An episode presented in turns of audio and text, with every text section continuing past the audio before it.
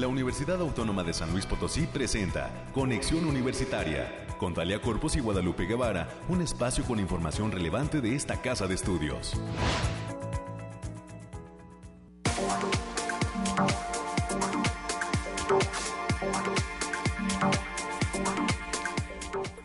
Buenos días, amigas y amigos de Radio Universidad. Estamos listos ya en este, listas y listos en este viernes 26 de mayo del 2023.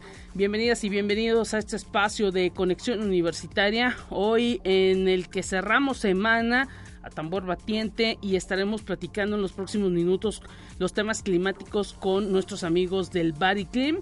Eh, tendremos también la información universitaria con América Reyes y hoy tendremos un enlace hasta la Facultad de Ciencias Sociales y Humanidades con el doctor Valente Vázquez Solís. Él es investigador de las áreas de geografía.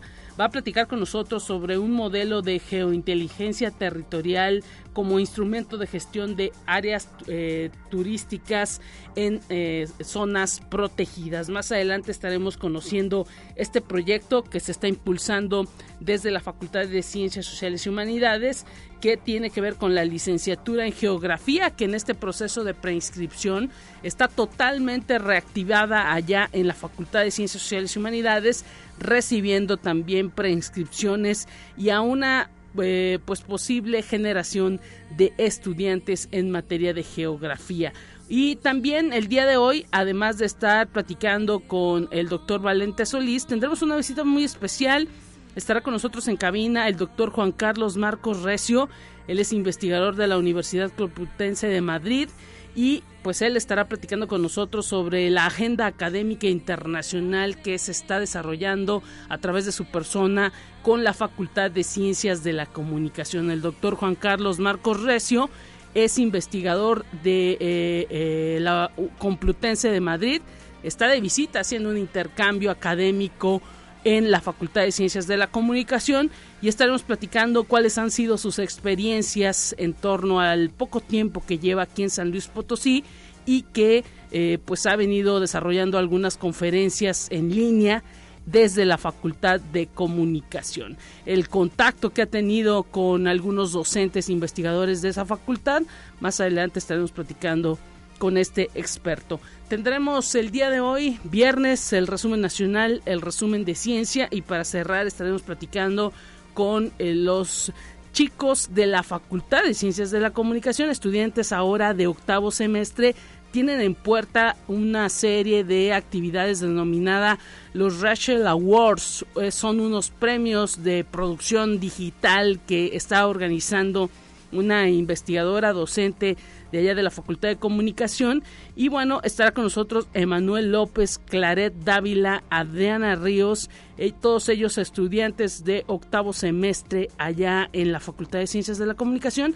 Vienen a invitarnos a esta edición de los Rachel Awards, una serie de eh, premios, reconocimientos, presentaciones de proyectos audiovisuales que van a llevar a cabo en la Cineteca Alameda próximamente. Ya nos dirán las fechas, los horarios en los que eh, podemos participar y estaremos eh, pues platicando con ellos eh, más adelante para que nos den cuenta de todo lo que implica esta realización de los Rachel Awards 2023. Tendremos para cerrar el resumen de ciencia, así que pues es lo que tenemos preparado en esta mañana de viernes para usted. Llámenos, recuerde las líneas telefónicas en cabina 444-826-1347, 444-826-1348, los números directos en la cabina de conexión universitaria. Y pues eh, le pedimos a, a, usted que se comunique también a través del Facebook si es que quiere escuchar algún tema en especial en el Facebook Conexión Universitaria USLP. A través del Messenger nos puede dejar mensajes. Agradecemos todos los me gusta y los comentarios que nos dejan respecto a la, gente y a la información que presentamos a lo largo de este espacio. Momento de ir a los detalles climáticos. Estamos listos.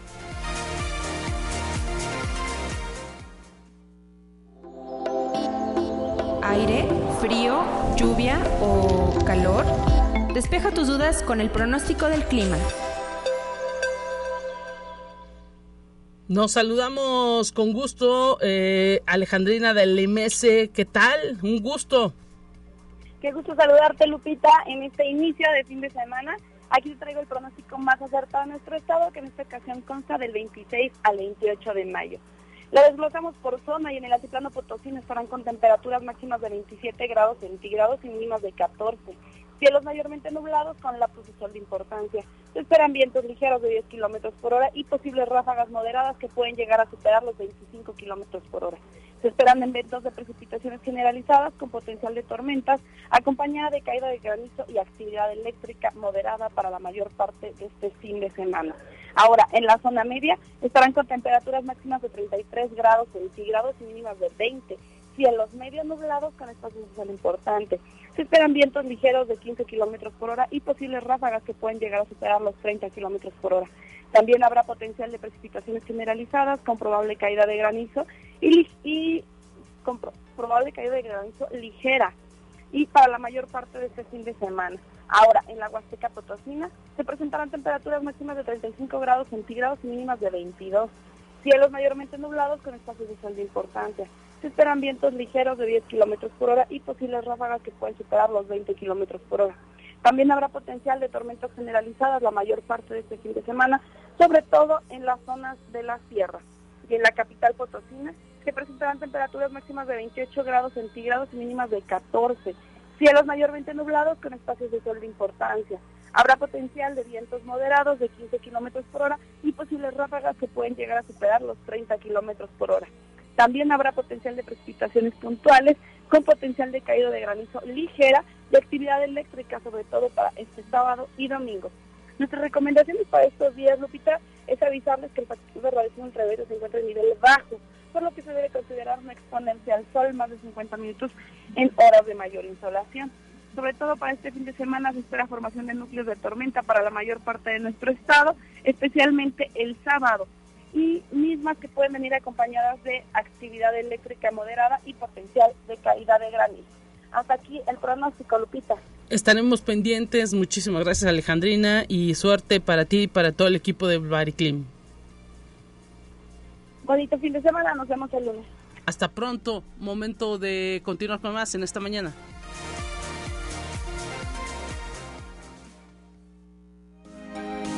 Escucha un resumen de Noticias Universitarias. Estamos ya listos escuchando a América Reyes con toda la información de esta casa de estudios. Muchas actividades el día de ayer. América, ¿qué tal? Así es, muy buenos días, Lupita. Y como no queriendo la cosa, llegamos ya al viernes, por fin, ya este, aquí Anabel ya está muy contenta porque dice que viva, viva, si ya es viernes. Este, sí, pero como bien lo, lo mencionas, hay muchas, muchas actividades, el, hubo muchas actividades y todas las que continuarán durante pues es que ya casi se acaba el semestre. Exactamente. Ya este semestre ya está cosita de nada, ya... Cocinado totalmente. Sí, ya, ya, ya saben ahorita las y los estudiantes quienes, quienes pasaron todo bien y quienes ya se fueron a título y quienes fueron extraordinarios, espero que no sean muchos. Bueno, eh, por lo pronto nuestro productor está con su examen hoy. Ah, exactamente, está en el Radiotón, allá en la Facultad de Ciencias de la Comunicación y pues les mandamos un gran abrazo y que les sea de mucho éxito y que todos pasen. Ojalá, ojalá que todo salga bien, que todos los programas tengan el contenido que se desea. Estuvieron dos grupos aquí en la radio universitaria promocionando esa actividad. Hoy es la evaluación. Esperamos que no estén muy nerviosos y que mucha gente los favorezca también con la sintonía a través de las redes sociales de la Facultad de Ciencias de la Comunicación. Así es, desde aquí un saludo y pues que la fuerza los acompañe siempre. Efraín, no seas tan, no seas tan, este, Exigente. Tan, severo, por favor, tan severo. Mientras tanto, pues vamos a darle la información, Lupita. Y la Universidad Autónoma de San Luis Potosí y la Unión de Asociaciones de Personal Académico, la UAPA, entregaron la presea Rafael Nieto Compeán a docentes a quienes se les reconoció la antigüedad institucional desde los 28 y hasta los 45 años de servicio en la institución. Esta la ceremonia tuvo lugar en el Teatro del Centro Cultural Universitario Bicentenario y fue presidida por el doctor Alejandro Javier Cermeño Guerra, rector de esta universidad, quien estuvo acompañado por la maestra Marta Lucía López Almaguer, ella secretaria general de la UAPA. El doctor Alejandro Cermeño dijo que la entrega de la presea Rafael Nieto Compeán tiene como objetivo el reconocer a las mujeres y a los hombres que conforman la esencia de la universidad, pues son los que crean, resguardan, difunden saberes, estimulan vocaciones y generan la inquietud por aprender en las y los jóvenes. Así que pues enhorabuena para todos aquellos docentes que obtuvieron este, este reconocimiento que se entrega de manera anual a través de la Unión de Asociaciones de Personal Académico. Y también el día de ayer, como bien lo comentaba el Pita, en el patio del edificio central se llevó a cabo la ceremonia de abanderamiento de la delegación deportiva de la Universidad Autónoma de San Luis Potosí, que va a participar en la Universidad Nacional 2023. El doctor Alejandro Cermeño realizó el abanderamiento de la delegación de las Águilas con los estudiantes Silvia Elena Guerrero García, ella es de la disciplina de softball, y Felipe de Jesús Arenas Marentes, él es de básquetbol.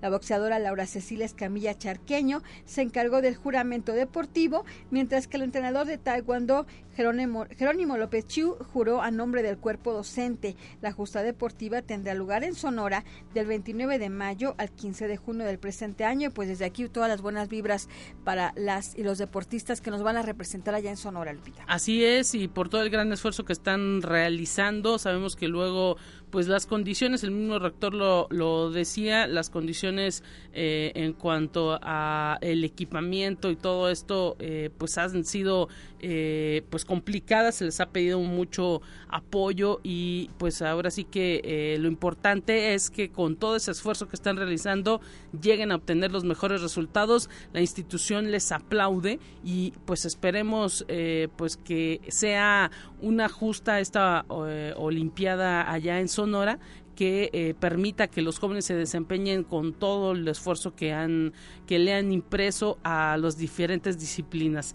Hay, pues sabemos que van a ir primero algunos deportes eh, en un principio y ya posteriormente irá el resto, así que pues esperemos que le echen muchísimas ganas, que no se desanimen y que pues ahora sí que entiendan que hay momentos en los que a veces en el deporte no se puede apoyar al 100, pero eh, pues ahora sí que eh, lo importante será pues que sí haya mucha participación y que se continúe en esta labor de no dejar de lado el asunto deportivo. Las instituciones están haciendo un gran esfuerzo. No se diga también esta casa de estudios. Así es así que pues enhorabuena para todos ellos y que saquen los mejores resultados en esta justa allá en la Universidad de Sonora. Y la Universidad Autónoma de San Luis Potosí a través de la maestría en gobierno y políticas públicas la Facultad de Derecho, abogado Ponciano Arriaga Leija, realizó la ceremonia de inauguración del Foro Universitario de Gobernabilidad, cuya finalidad es crear un vínculo entre la maestría, la comunidad universitaria y la sociedad civil en temas como el derecho y la administración. El evento al que acudió el doctor Alejandro Javier Cermeño Guerra se contó con la participación de alumnas y alumnos de la maestría, profesores e investigadores, así como público en general. Este evento tuvo lugar en las salas del Centro Cultural Universitario Vicente Centenario. Y Radio y Televisión abre sus puertas a las y los estudiantes de nivel licenciatura de esta universidad para que formen parte de la segunda generación de laboratorio multimedia durante el ciclo escolar 2023-2024. Este proyecto tiene como objetivo abrir un espacio para la participación y experimentación dentro de la Dirección de Radio y Televisión a través de 11 proyectos creativos, producción de contenidos radiofónicos, producción audiovisual, banco de voces, comunicación y promoción, sistema podcast al aire, cabina multiplataforma, operación y controles, espacio informativo, cabina 88.5, cobertura TV UASLP, centro de documentación audiovisual y semillero de creatividad. Por cada proyecto habrá un asesor experto en el área que dará acompañamiento. La convocatoria estará abierta hasta el próximo 5 de junio Pueden checar todas las redes sociales también de, la Dirección de Radio y Televisión para que puedan acceder a toda esta y más información, Lupita. Así es, y ojalá que muchos jóvenes de las distintas carreras de esta universidad se animen a formar parte de estas instalaciones de la radio universitaria y que, ¿por qué no?, de repente se escuchen al aire. Así es, así que los invitamos, les, recordamos que esto está hasta el próximo 5 de junio, tienen esa, la fecha límite para que puedan participar. Hay que decir que no necesariamente tienen que estudiar alguna carrera afín a todo lo que tiene que ver con medios de comunicación, más bien es pues que tengan ganas, ¿no? Mm, y para todos, porque de repente también te encuentras sorpresas. Sí, claro. En, otras, en otras áreas como derecho o medicina incluso. Claro. Y la Escuela Preparatoria de Matehuala está invitando a la presentación de la puesta en escena del Mago de Oz. Esta es una adaptación libre hecha por alumnas, alumnos y docentes de la escuela. La cita es el próximo viernes 2 de junio y habrá dos funciones a las 6 de la tarde y a las 8 de la noche en el Teatro Manuel José Otón. El costo general del boleto es de 40 pesos, así que usted allá si nos está escuchando allá en la ciudad de Las Camelias para que pueda acudir a esta puesta en escena el próximo 2 de junio. Y el campus Tamazunchale de esta casa de estudios y la Universidad de Guanajuato, a través del cuerpo académico Envejecimiento y Salud, Estilo de Vida Saludable, están invitando al Congreso Internacional de Investigación de Pregrado en Salud, que se va a llevar a cabo en línea a través de la plataforma Zoom.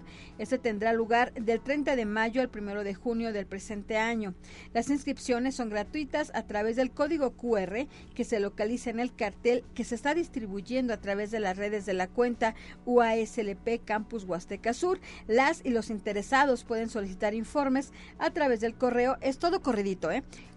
Internacional Salud UG arroba gmail.com y también el Instituto de Metalurgia la Secretaría de Investigación y Posgrado están invitando a la comunidad universitaria para que participen del, del, evento de puertas abiertas a la divulgación científica mismo que se va a realizar a partir del jueves primero de junio al 6 de julio del presente año. Las actividades comprenden talleres y conferencias. Más información pueden mandar un correo a divulgación.científica.imed arroba gmail.com. Pues hasta aquí dejamos la información, América. Te agradecemos este reporte de todo lo que viene para esta casa de estudios. Estaremos pendientes y pues bonito fin de semana. Buen fin de semana y que ganen las chivas. Ah, estaremos pendientes con eso. Eh, eh, por supuesto que pues hay muchísima afición rojiblanca aquí en San Luis Potosí. Mucha suerte. Y también para los de Monterrey les deseamos suerte. A ver qué, a ver qué pasa este, este fin de semana. Tenemos más en esta mañana. Te presentamos la entrevista del día. Estamos enlazados hasta la Facultad de Ciencias Sociales y Humanidades en la zona universitaria Oriente con el doctor Valente Vázquez Solís, investigador de la licenciatura en Geografía. Bienvenido, doctor. Un gusto tenerlo en estos micrófonos. ¿Qué tal? Hola, buenos días Lupita, ¿cómo te encuentras? Un gusto saludarte. Pues nosotros bien, escuchando todo lo que tiene que proyectar la licenciatura en geografía respecto a las investigaciones que ustedes como docentes y que involucran a estudiantes están realizando. Hoy nos habla de un modelo de geointeligencia territorial. ¿A qué nos referimos y pues para qué eh, es este proyecto? Eh, gracias Lupita. Sí, en efecto, este proyecto que se llama Modelo de Geointeligencia Territorial como instrumento de gestión turística, está eh, aplicado hacia el desarrollo de justamente producción de datos para entender el comportamiento espacial que los visitantes guardan en las áreas naturales protegidas de México. Esta es una idea que surgió por allá por 2019 con un eh, grupo de académicos actualmente adscritos a la licenciatura en Desarrollo Territorial en la Unidad León de la Universidad Nacional Autónoma de México, la doctora Mónica Elena Ortiz Liñán y un servidor Valente Vázquez comenzamos a generar esta propuesta con vista a pues identificar cuáles son los patrones, los comportamientos que tienen los visitantes, las preferencias. Justo antes de la pandemia ocurre todo esto Y nos damos cuenta que se convierte en algo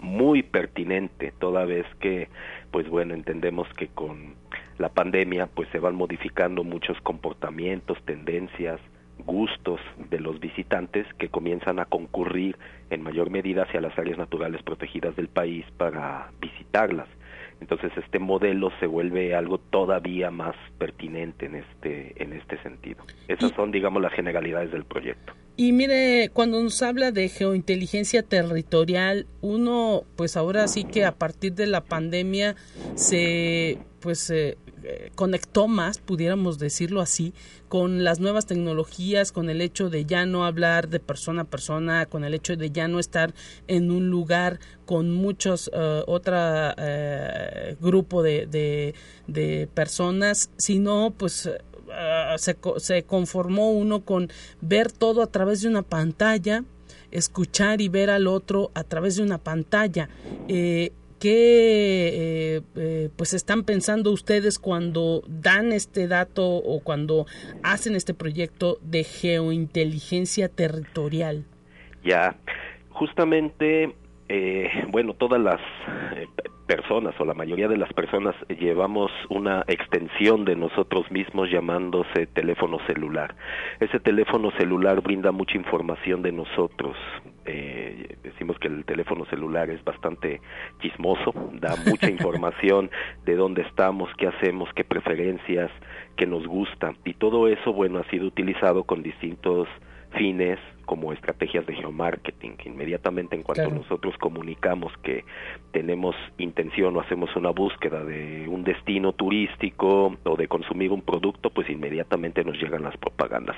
Todo esto es producto también de la misma eh, inteligencia, la inteligencia artificial, que va identificando búsquedas, preferencias, intereses, y eso pues no es ajeno a la actividad turística. Nosotros detectamos la pertinencia de utilizar, entre otros aspectos, algunas fuentes de datos que nos permiten entender, conocer de dónde proceden los visitantes, cuáles son las intenciones que llevan, los gustos, las preferencias, con cuántas personas viajan, qué sitios visitan, cuánto tiempo permanecen en los lugares, pero todo esto ya se puede acopiar, a diferencia de cómo se hacía antaño, en hoja de papel y a través de una encuesta, ahora se puede hacer a través de la información que se extrae de los teléfonos celulares, pero también de la huella digital que todas las personas vamos dejando a nuestro paso cuando hacemos una búsqueda, cuando estamos en un lugar, tomamos una fotografía, pues bueno, evidentemente estas fotografías ahora ya se pueden georreferenciar. Esa información por sí sola a lo mejor no nos dice mucho, pero cuando comenzamos a integrar eh, patrones que nos permiten identificar tendencias, gustos, niveles de saturación de algunos espacios, pues nos permite también tomar decisiones sobre cómo operarlos o manejarlos de una mejor manera. Así que no solamente se trata de indagar la información que los turistas potenciales generan en un área natural protegida, que son espacios de equilibrio ecológico delicado, que amerita esta categoría de protección, sino también apoyar y trabajar con las comunidades para que sean los habitantes locales los que aprendan a manejar estas tecnologías, se capaciten en ello y tengan la posibilidad de generar datos que les permitan tomar decisiones sobre el manejo y la operación de estos sitios. Interesantísimo todo esto que pues ahora sí que nos detalla porque precisamente eso que usted dice, las áreas naturales protegidas pues necesitan continuar eh, ahora sí que cumpliendo esa función que le dan al cuidado del medio ambiente a, a, pues ahora sí que seguir manteniendo vivo este, este planeta y por lo que se quiere es que si recibe visitantes, pues estos visitantes respeten lo más posible todo ese entorno natural, ¿no? Eso es correcto. En México tenemos 186 áreas naturales protegidas, de las cuales en poco más de 100, 105 particularmente, eh, existe la posibilidad de desarrollar alguna actividad turística en algún grado, en alguna intensidad y obviamente pues la intención es que estas áreas se puedan preservar durante mucho tiempo, de tal manera que la información que proveen los turistas en torno a esos eh, comportamientos, espacios que saturan, que visitan, pues da estos, estos criterios para manejar de manera operativa mucho más eficiente estos, estos lugares. Entonces lo que estamos haciendo es trabajar de manera coordinada el grupo de investigación donde participa la Facultad de Ciencias Sociales y Humanidades a través de un servidor como responsable técnico, pero también eh, investigadores dentro de la misma universidad como este, la doctora Anushka Van Hoft, el doctor Juan Antonio Reyes Agüero de Zonas Desérticas y sobre todo, bueno, la doctora Mónica Ortiz de la Escuela Nacional de Estudios Superiores de León, que es la que está a cargo del desarrollo de esta parte de la, de la geointeligencia a través de esta minería de datos que permite tener, digamos, fuentes informativas mucho más amplias, pero al mismo tiempo trabajar de manera colaborativa con las comunidades y con las autoridades de la Comisión Nacional de Áreas Naturales Protegidas. Este es un trabajo colaborativo de tal manera que la idea no es eh, generar una herramienta tecnológica, no es generar solamente una aplicación, sino brindar criterios para que los actores que están presentes y que toman las decisiones en esas áreas lo puedan hacer de manera colaborativa y de acuerdo con sus expectativas expectativas e intereses, no exclusivamente del visitante, sino de los intereses que la propia población local tiene con respecto a sus necesidades. Así es, porque son ellos ahora sí que los que pues conviven todos los días, no solamente en vacaciones, con ese entorno y pues son también los que a través de programas sociales reciben a veces algunos recursos para continuar manteniendo esas zonas. En San Luis Potosí, ¿hay alguna área natural protegida que esté formando parte de este proyecto, doctor? Eh, interesante la pregunta. Es un vasto territorio, más de dos millones de kilómetros cuadrados y como mencionaba, más de 100 áreas naturales protegidas donde hay evidencia de alguna actividad turística. Contemplamos en su momento trabajar la Sierra Abra de, de Tanchipa, sin embargo, donde nos, nos otorgaron las facilidades en pleno momento de pandemia, donde estos lugares estaban cerrados al, al público, fue la reserva de la biosfera Tehuacán-Cuicatlán en los límites de los estados de Puebla y Oaxaca, que es una reserva que está constituida por 51 municipios, 30 del lado de Oaxaca, 21 del lado poblano y es una reserva que está considerada como patrimonio mixto, declarada en 2003 por la UNESCO, pero en 2018 ya declarada como patrimonio mixto.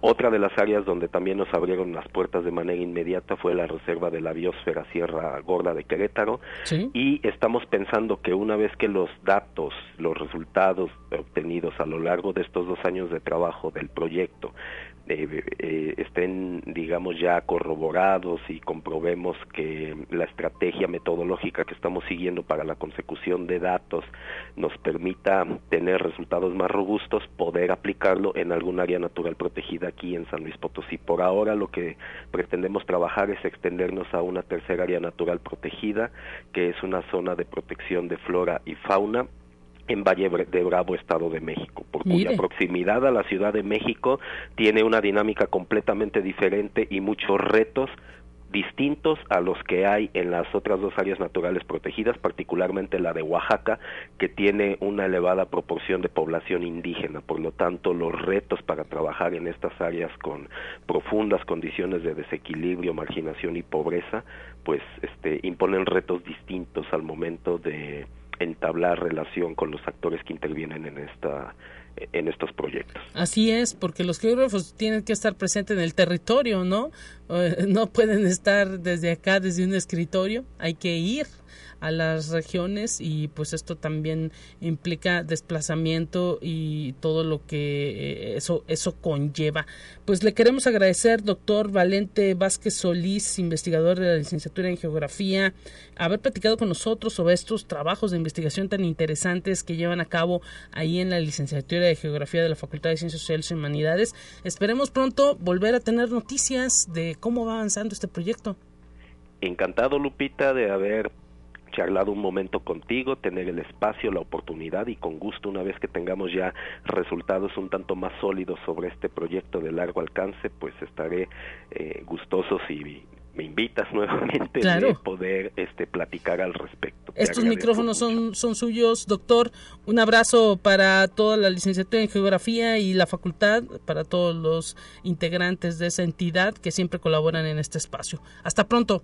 Hasta pronto, Lupita. Muchas gracias y un abrazo. Momento de una pausa en conexión. Enseguida volvemos con más.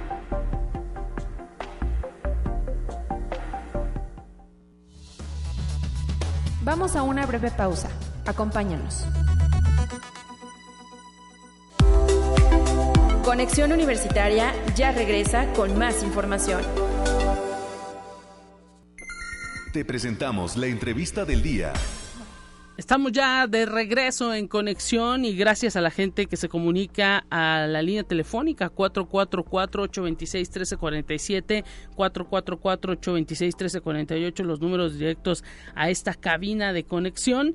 Hoy tenemos un invitado que nos acompaña desde Madrid, desde España, pero que está presente en la Facultad de Ciencias de la Comunicación de esta universidad. Hablamos del doctor Juan Carlos Marcos Recio, él es investigador de la Universidad Complutense de Madrid, está realizando una estancia académica, una estancia de investigación en la Facultad de Ciencias de la Comunicación de esta universidad para, pues ahora sí que poner la agenda académica internacional dentro de esa facultad de comunicación. Y queremos agradecer que haya venido estos micrófonos hasta cabina, desde allá, desde la Facultad de Comunicación y desde España. Bienvenido, muchísimas gracias por estar presente en la radio de la UASLP. ¿Cómo está? Eh, muy bien, muchas gracias Lupita. Buenos días a todos tus oyentes. Para mí es un placer eh, acompañarte aquí revisando las actividades que hace eh, la radio de la universidad y pues nosotros agradecidos no siempre pues eh, los docentes que hacen estancias se dan el tiempo de venir a la radio a platicarnos cómo se han sentido cómo los trata la universidad precisamente cuáles son los temas que tienen como objetivo venir a difundir de otras latitudes hasta San Luis Potosí y hasta las facultades, en este caso la Facultad de Comunicación. Platíquenos, ¿cuánto tiempo lleva ya también en San Luis? Bueno, en realidad la estancia de movilidad era de, un mes, eh, que cumplo eh, hoy precisamente porque eh, los tres últimos días del mes tengo un congreso en la UNAM, allá en Ciudad de México. Y bueno, yo tengo dos motivos principales para estar aquí en San Luis. Uno es personal, mi esposa es potosina, tengo una tradición ya de muchos años viniendo aquí y el, y, el, otro es académico. tengo, tengo mucha relación con la Universidad Autónoma de San Luis Potosí, en el área de bibliotecología y en el área de ciencias de la comunicación. Eh, creo recordar que he tenido la oportunidad de participar en congresos, en libros, de hecho, el año pasado publicamos, perdón, en el 2021 publicamos un libro eh, que lo editó la, Universidad Autónoma de San Luis Potosí sobre el estudio de la fotografía y de la imagen. Es decir, yo tengo una relación desde hace mucho tiempo eh, con esta universidad. Ahora mismo, en la actualidad, bueno, he sido director de tesis de varios maestros de, aquí de esta universidad y ahora mismo eh, tengo, soy director de tesis de dos alumnos eh, Brenda y, de Ubaldo Candia, que trabaja en, en, esta, en esta casa, porque es el responsable del Centro Documental Audiovisual de aquí, de, esta casa. Excelente. Eh, la conexión es grande, es intensa y, y bueno. Eh, con respecto a la Facultad de Ciencias de la Comunicación, la verdad es que me he sentido muy bien, muy cómodo. Eh, hemos trabajado intensamente porque, claro, en un mes tienes que avanzar muchas cosas. Sí. Eh, fundamentalmente, lo que me interesaba era mm, que desde el punto de vista académico las dos universidades tuvieran una relación mayor. Sé que estamos muy lejos unos de otros, pero hoy creo que hay muchas formas de trabajar, puede ser virtual, puedes hacer otro tipo de, de preparaciones y en mi caso lo que me interesó fue que mantengamos unas buenas relaciones institucionales y a partir de ahí que la comunicación fluya. Eh, yo como periodista me siento identificado muy bien en esa facultad y, para mí es un placer estar aquí compartiendo también eh, las actividades que hemos estado trabajando. Y ya dio algunas conferencias, estuvimos pues revisando en redes eh, algunas de las ponencias que tienen que ver con ética, en cuestión de periodismo, en cuestión de contenidos, en comportamiento de las fake news, ¿Qué nos puede eh, comentar? ¿Cómo se sintió con, con la respuesta quizá del público, de los estudiantes, de los propios periodistas que pues se interesaron en estos temas? Eh, pues te cuento, Lupita, que la reacción del, del público, en este caso la mayoría eran alumnos, también es verdad que vino algún colega periodista, pero fue muy interesante el, debate. Eh, yo siempre que viajo digo, yo voy a aprender en otras realidades, porque eh, nadie tiene el, saber total. Entonces yo vengo y me considero como una esponja que quiere escuchar también a los alumnos y a otros maestros. por ejemplo, tuve un conversatorio que me pareció muy interesante con el maestro Mariano. Eh, allí los dos en plan periodistas distendidos, eh, buscando un poco cuál es el futuro en la formación de los comunicadores, que a mí sí me preocupa y eh, creo que a todas las facultades de comunicación les, preocupa. Y, no me quiero meter en temas de inteligencia artificial o chat GPT, no, no.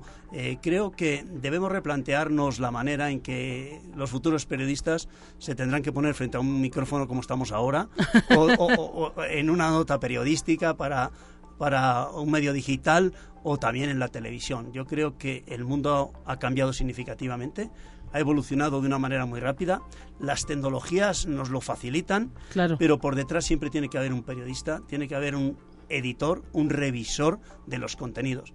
porque las máquinas, aunque pensemos que son perfectas, todavía no lo son. Si me permites, Lupita, quiero recomendar un libro a tu audiencia que es de, creo que es 2017-2018, son eh, tres sociólogos norteamericanos, el título está en español, se llama ¿Qué haremos cuando las máquinas lo hagan todo? Y la respuesta es el ser humano no hará nada o en todo caso supervisará, ¿no? Sí. Entonces, ese tema me apasiona, me apasiona en el conversatorio salió. Eh, yo, mm, por acabar con esta parte, te diría que tenemos que replantearnos los estudios. Pero los estudios ya nos sirven para 10 años, 15 años. Eh, yo creo que hoy en día cada 3, 4 años tenemos que adaptarnos, eh, porque si no las audiencias, las audiencias, tú lo sabes porque trabajas en, un medio, las audiencias cada vez son más dispersas. Claro. Y, tenemos casi que perseguirlas. Antes teníamos claro que éramos una radio, éramos una televisión. Y que se sentaban a escuchar. Ah, y eran fieles. Y, sabían que a tu hora el programa y ahí se conectaban y te escuchaban, etcétera, etcétera. Hoy en día eh, tienen tantas opciones de ir a medios, a redes sociales, que realmente, eh, que es mi gran preocupación como maestro y como periodista, hay que hacer buenos contenidos, eh, hay que profundizar en ellos, hay que reflexionar, hay que analizar y, eso da valor a tu programa y, te permite tener audiencia. Entonces, eh, eso fue un conversatorio y agradezco públicamente al profesor Mariano que me apoyara. ¿Qué más cosas hicimos? Pues hablamos de ética, porque sigue siendo muy necesaria sigue siendo muy necesaria porque creo que el mundo vive acelerado, perdóname. no, claro, claro. muy acelerado. Y estamos constantemente eh, creyendo que todo lo que se publica es válido. Sí. Y no es cierto, hay muchas cosas que no. Entonces, eh, hubo dos conferencias que tenían un nexo en común. Eh, sobre la información falsa, sobre la desinformación, sobre las fake news, una dedicada al mundo de la ciencia. En la ciencia también se cometen errores. Lo hemos estado viendo en, en, temas de COVID, de vacunas y todo eso. Y luego ya una más personal, eh, cómo podíamos cambiar esta deriva de las noticias falsas en los medios de comunicación. Así es que pues ahora sí que a mucha gente lo, los agarra desprotegidos, a las mismas personas que nos dedicamos a los medios nos agarra desprotegidos. Luego, ¿cómo eh, verificas todo lo que está surgiendo minuto a minuto, no? Bueno, pues de eso les comenté 13 puntos, por resumirte de alguna forma, eh, hay que trabajar siempre con fuentes que sean fiables de información, en, empresas, instituciones. Eh, para mí es eh, fuente fiable eh, no porque esté en esta casa, sino porque vemos que es, eh, si tú escuchas con asiduidad, y yo cuando estoy en San Luis, en mi carro va esta emisora, eh, que lo sepas, no porque esté aquí, sí que es cierto, porque me gustan emisoras que a mí me relajan, en las que escuchas, yo también me encanta la música, pero quiero informativos relajados, tranquilos, no quiero informativos que están ahí como peleándose, como que tienes que ganar el gobierno, tienes que... No, no, por eso me encanta esta casa.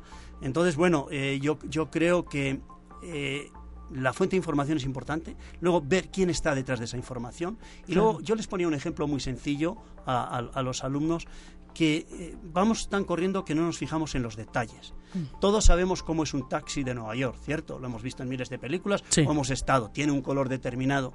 Entonces, si tú ves una fotografía párate un momento para saber, no sé, con un tema de Nueva York, párate un momento y si te fijas que te está diciendo que es de Nueva York y el taxi es verde como los de San Luis, pues probablemente sabes que esa información es falsa, ¿no? Entonces, vamos muy rápidos, tenemos que calmarnos un poquito, ver la fuente, quién está detrás de esa información, si está firmada, si no tiene nombres eh, raros. Otro detalle que te comento así rápidamente, eh, cuando nos mandan un correo que es falso. Sí. Cuando un correo falso, si tú te fijas un poquito o no, o no ponen bien tu nombre o el nombre de la empresa está mal, ¿por qué? Porque son robots que han generado esos contenidos y los robots no son siempre perfectos. Así es, y pues ahora sí que eh, da en el clavo de temas que están en boga, ¿no? En, ese sentido, ahí ese trabajo, esa, esa, pues ahora sí que consenso para poner estos temas en esas conversaciones que usted otorgó. Imagino que pues como llega a su fin ya este, esta participación con la universidad, pues eh, eh, hay, hay cierta nostalgia, regresa a Madrid, ¿cuáles son sus planes? ¿Volver verá San Luis Potosí. Háblenos un poquito de, de, qué viene a futuro con usted. Eh, Lupita, como te comentaba, eh, estaré martes y miércoles en, la UNAM, en un congreso, y ya me regreso al día siguiente a, Madrid. Pero sí, estaré regresando a vacacionar en, a principios de, julio. Y bueno, he quedado con la Facultad de Ciencias de la Comunicación que antes de regresarme a, España, pues que tendríamos una reunión para ver en el siguiente curso eh, qué podemos hacer. Yo, si me lo permites, Lupita, te diré que estoy muy contento porque claro. Eh, desde la dirección de la Facultad de Ciencias de la Comunicación me han dicho que, que bueno, que van a abrir la, puerta y la ventana para que haya un intercambio de, de, docentes, que no solo vengamos acá, sino que eh, los de la Facultad de Ciencias de la Comunicación puedan eh, ir. puedan ir hasta allá. De hecho, luego un poco más tarde voy a tener una, una reunión con la responsable de de Relaciones Internacionales con Idalia Costa. Claro, eh, para ver un poco también cómo hacemos ese tipo de, de, intercambios. Y bueno, yo animaría a los eh, alumnos que nos estén escuchando claro. a que se animen. De hecho, estuve ayer hablando con David Oliva eh, Barrios, que, que está animado a, a irse a hacer su estancia allá en Madrid. Y yo creo que el mundo se ha globalizado y que nos da oportunidades de intercambio. Entonces, eh, una de las cuestiones importantes para mí es estas relaciones institucionales eh, que, quedan, que quedan tras mi visita. Y ojalá y sí, eh, alumnos y maestros tengan la opción de, de, ir allá, porque como te decía antes, vamos, cambiamos de, de mentalidad y aprendemos. Fundamentalmente tenemos que aprender y a mí me gusta mucho venir a México porque veo otras realidades, escucho a las personas y yo también eso va en beneficio de mi propia formación y eso lo puedo repercutir luego en el curso siguiente, el semestre siguiente con mis alumnos. Es decir, que mi universidad sabe también que yo me estoy formando aquí y por eso me está apoyando, que es la que en realidad me ha apoyado para, para estar aquí.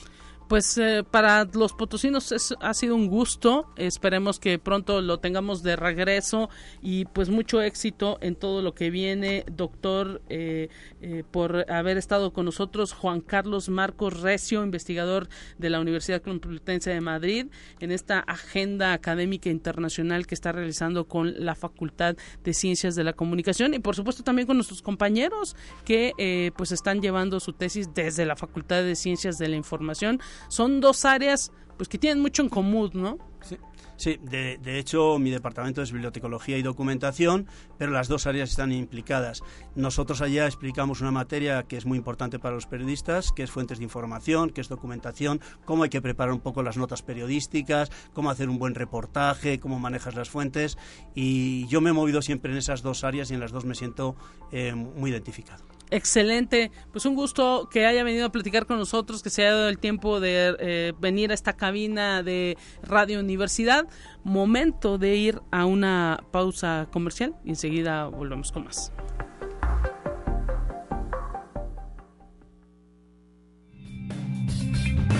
Entérate qué sucede en otras instituciones de educación superior de México. La vigencia plena de los derechos de la niñez en México no se ha logrado porque ello tiene que ver con una cultura que normaliza la discriminación hacia niñas y niños y se resiste a considerarlos como titulares de derechos. Así lo afirmó la directora del Instituto de Investigaciones Jurídicas de la UNAM, Mónica González Contró. Debido a ello, la UNAM firmó un convenio de colaboración con el Fondo de las Naciones Unidas para la Infancia, la UNICEF, con la idea de construir alianzas que se vuelve especialmente relevante para el país y para el objetivo de garantizar los derechos de niñas, niños y adolescentes. El acuerdo permitirá la realización de investigación para el análisis de casos. Conexión Universitaria. La Universidad Autónoma Metropolitana cuenta con mecanismos institucionales para prevenir, atender y sancionar la violencia por razones de género entre su comunidad, aunque reconoce que está lejos de erradicar las agresiones en sus espacios. Así lo dijo la doctora Norma Rondero López, secretaria general de la Casa Abierta al Tiempo en representación del doctor José Antonio de los Reyes Heredia, rector general. La secretaria destacó la importancia de buscar alianzas y convenios con instancias especializadas en el tema para resolver con mayor certeza y confiabilidad los sucesos que son de competencia de la universidad. Conexión Universitaria. El botánico de la Universidad Autónoma de Nuevo León, Glafiro Alanis Flores, fue homenajeado con la inauguración de Arboretum Nuevo León, el cual cuenta con alrededor de 50 especies de árboles nativos de la entidad. Denominado Primer Museo de Árboles de la entidad, fue desarrollado tomando como base información del libro Vegetación y Flora de Nuevo León, una guía botánico-ecológica del cual es coautor el investigador Glafiro Alanís. Para nosotros es un honor estar aquí para inaugurar este espacio natural que lleva el nombre de uno de nuestros destacados profesores, que fue un referente a nivel nacional e internacional en la identificación, cuidado y respeto al medio ambiente. Así lo expresó el rector Santos Guzmán López. Conexión Universitaria la Coordinación de Derecho Indígena de la Dirección de Atención a la Comunidad Universitaria de la Universidad Autónoma de Querétaro inauguró en las instalaciones del campus Cadereyta de la institución el segundo encuentro de estudiantes indígenas que representa una oportunidad única para celebrar y promover la diversidad cultural y lingüística en la comunidad universitaria. Las actividades incluyen la realización de mesas de reflexión donde se comparten experiencias, saberes y vivencias en torno a las lenguas indígenas presentes en la región, espacios de diálogo y aprendizaje que contribuyen a preservar y valorar la riqueza lingüística de las y los estudiantes indígenas del alma mater en esa entidad.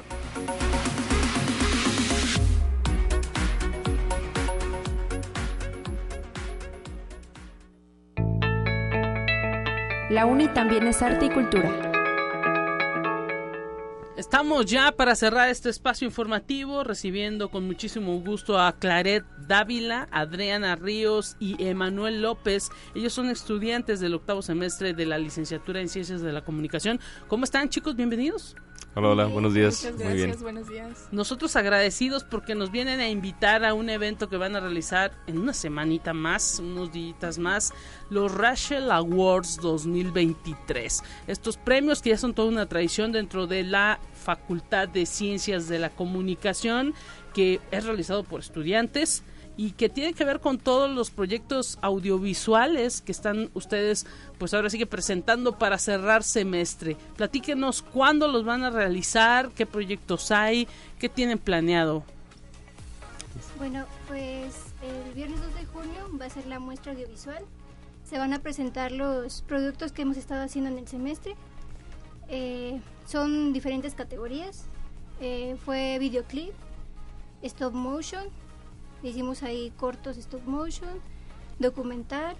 También se van a estar presentando este em, el documental y también el de ficción. Y además eh, la muestra pues va a felicitar o, o premiar a los alumnos que también se han desarrollado en actuación, en doblaje, en sonido, dirección también de cámara y todo. Entonces creo que es importante para nosotros también como ver nuestro valor como trabajo, como estudiantes y también que pues se nos dé también motivación porque pues estamos en octavo semestre y esto nos va a ayudar a, a que somos profesionales y que nuestros trabajos o productos audiovisuales pues son merecedores de un premio. Excelente y pues eh, ahora sí que me imagino que ya están afinando los detalles para este gran evento que van a realizar. ¿Dónde? Sí, el evento se llevará a cabo en la facultad, eh, dentro del auditorio de la Facultad de Ciencias de la Comunicación. Eh, como ya lo hemos mencionado, será el próximo viernes 2 de junio y pues ahorita sí, ¿no? Ya los últimos detalles, ahora sí que la próxima semana solo nos falta pues ahora sí que acomodar todo y el ensayo general y estamos listos para recibirlos el viernes. Fue un arduo trabajo, imagino que prácticamente todo el semestre le imprimieron tiempo, dedicación, esfuerzo, recursos a todo lo que van a presentar. Sí, claro, sobre todo en departamentos específicos como lo es logística y como lo fue relaciones públicas, que en el caso de relaciones públicas se encargó de conseguir patrocinadores, tales los que también eh, quiero agradecer como Escucha tu Psique, Luminescence Entertainment, Dichite, Chulegrafía, Estudio 33 y Ohana Productions. La verdad es que entre tanto como realizar nuestros proyectos como realizar el evento, este fue bastante trabajo, fue un estrés un poco alto en los alumnos, pero sin embargo lo estamos llevando a cabo con bastante éxito y esperamos que el día del evento todos nos puedan acompañar y que nos ayuden a, a crecer más con los Rachel Awards. Mira, eh, ahora sí que el nombre, pues ustedes ya lo heredaron, pero tiene que ver con la docente, ¿no? Que les imparte la materia de producción, audiovisual. Producción audiovisual y precisamente pues esta es la conclusión de, de una serie de, de enseñanzas, ¿no? Que, que tuvieron que ahí aplicar hasta trabajar en equipo porque pues esta producción audiovisual no se hace solo, aunque aunque pues ahora ya uno se graba con un, con un celular eh, para hacer videoclips, para hacer un, un eh, eh, pues ahora sí que un video ya de larga duración, pues implica el trabajo de muchas personas, ¿no? Sí, definitivamente. Yo creo que es algo que eh, pues es lo que más se ha visto, ¿no? Con todo esto hemos visto cómo, porque es un proyecto que estamos llevando a cabo entre los dos grupos de la materia, y creo que somos un total acerca de 50, eh, entre 50 y 60 alumnos de la facultad, y pues ha sido algo muy padre, ¿no? Ver cómo todos han puesto de su parte realmente mucho empeño, mucha dedicación, mucha entrega a este evento, y pues es algo que venimos trabajando desde hace creo que más de tres meses, si no me equivoco y pues sí, la verdad, o sea, creo que todos están muy emocionados y pues con la espera de ver qué se va a llevar a cabo ese día. Y bueno, la maestra ha visto algo, eh, sus maestros han visto algo de eh, lo que ya tienen filmado.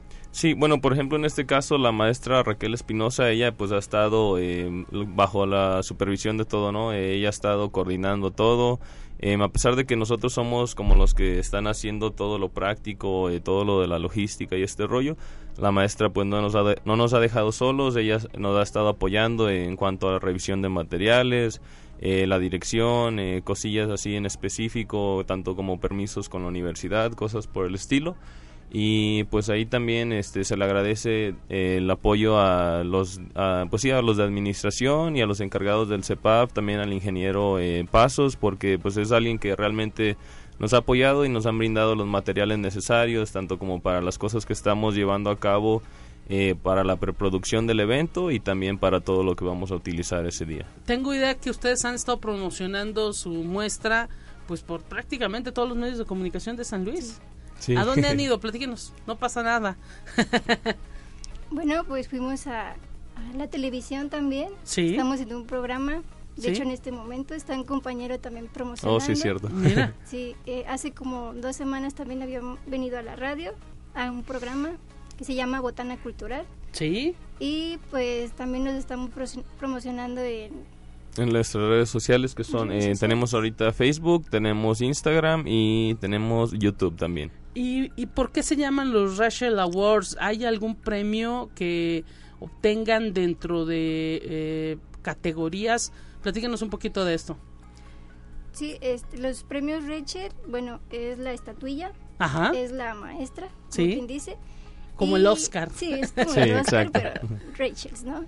Entonces, eh, pues van a ser diferentes categorías, como digo, eh, está stop motion, está documental, pero también van a premiar mejor dirección, mejor fotografía, este, mejor también guion, también hay eh, también hay una categoría que se llama bocadillos de tesis, donde también vamos a, a, promocionar lo que es la tesis de una manera audiovisual y que sea atractiva para ellos.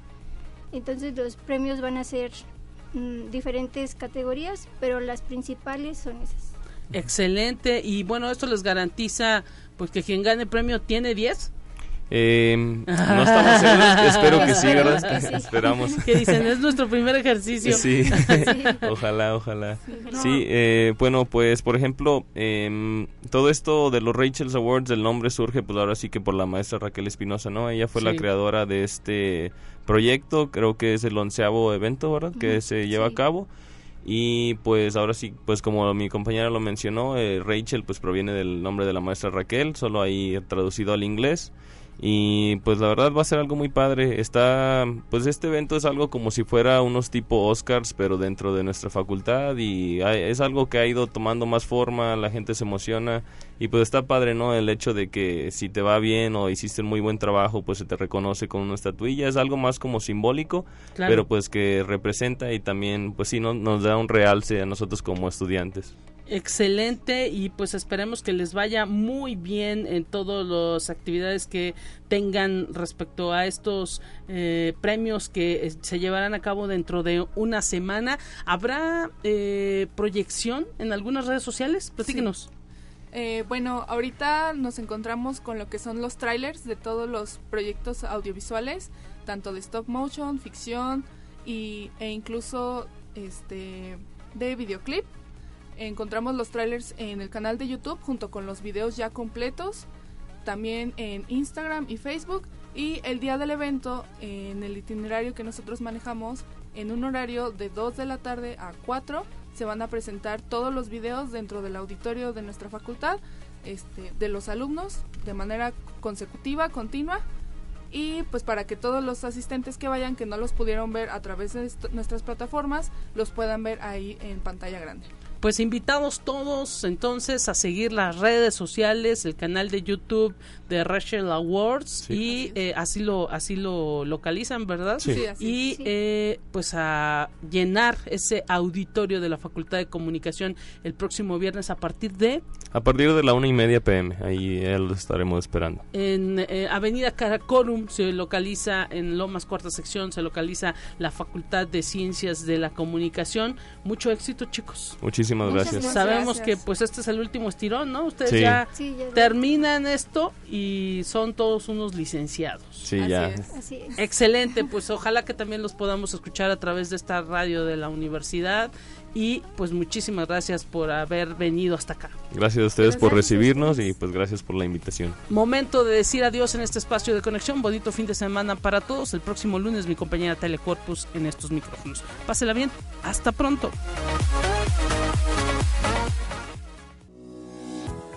La Universidad Autónoma de San Luis Potosí presentó Conexión Universitaria con Talia Corpus y Guadalupe Guevara.